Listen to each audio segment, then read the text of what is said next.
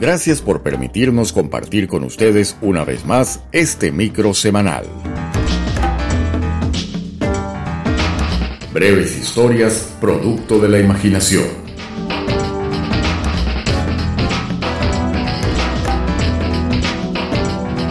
Y con ustedes, Carlos Rivas, con una nueva reflexión escondida entre sus letras.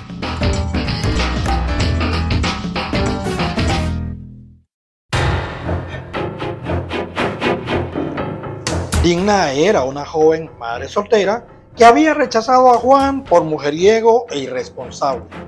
Claro que ella lo creía así porque lo repetían sus amigas, pero sí, era verdad. Digna estaba enamorada de su jefe y por más que trataba de revelarle su amor, nada de lo que hacía funcionaba porque su jefe gustaba de su secretaria, cosa que todos en la empresa, menos Digna, habían notado. Digna duró años en aquella empresa, casi toda su vida. Y aunque su jefe y la secretaria se casaron y formaron familia, ella jamás dejó de amarlo en silencio. Ese amor la marcó con sufrimiento, con dolor, pero al mismo tiempo le permitió descubrir que no hay amor más sincero que aquel que muere sin haberse declarado. Así decían, Digna quemó cuadernos con frases que en sus noches de inspiración le había escrito. Palabras que desaparecerían en el fuego y volverían con las cenizas para dormir esparcidas por diversos lugares que juntos habían frecuentado. Un día, en la parada de autobús, un lujoso auto se detuvo y de él se bajó Juan. Le ofreció llevarla y ella accedió.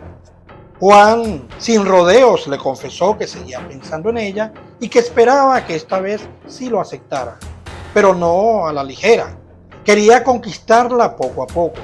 Le dijo haberse enseriado. Era un hombre maduro y quería la estabilidad. Tenía muchos hijos regados. Había perdido la cuenta, pero aseguraba que quería ser buena pareja, aunque no quería casarse.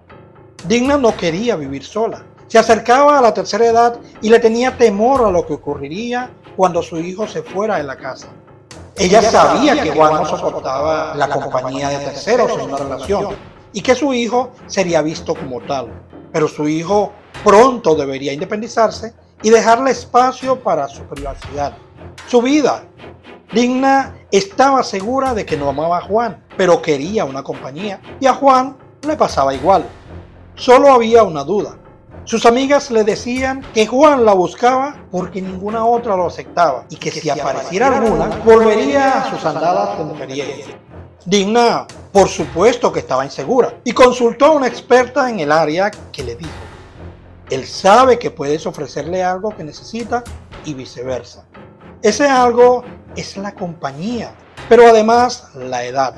Pronto no habrá espacio ni tiempo para infidelidades lo más preocupante sería la relación que pudiera haber entre los dos hombres, con la posibilidad de perjudicar la relación de pareja. Pero lo más importante es que debería entender que más que a una relación iba a una transacción. Ella reaccionó diciendo que no, que era una sociedad. Y la doctora, de manera concluyente, repitió que no, que era solo una transacción.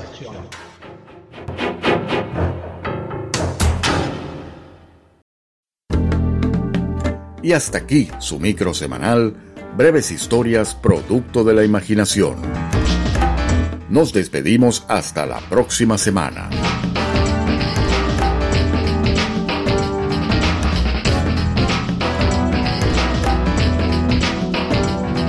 Con el cariño de siempre en la producción, locución y controles, Carlos Rivas. Refugiados Unidos Radio.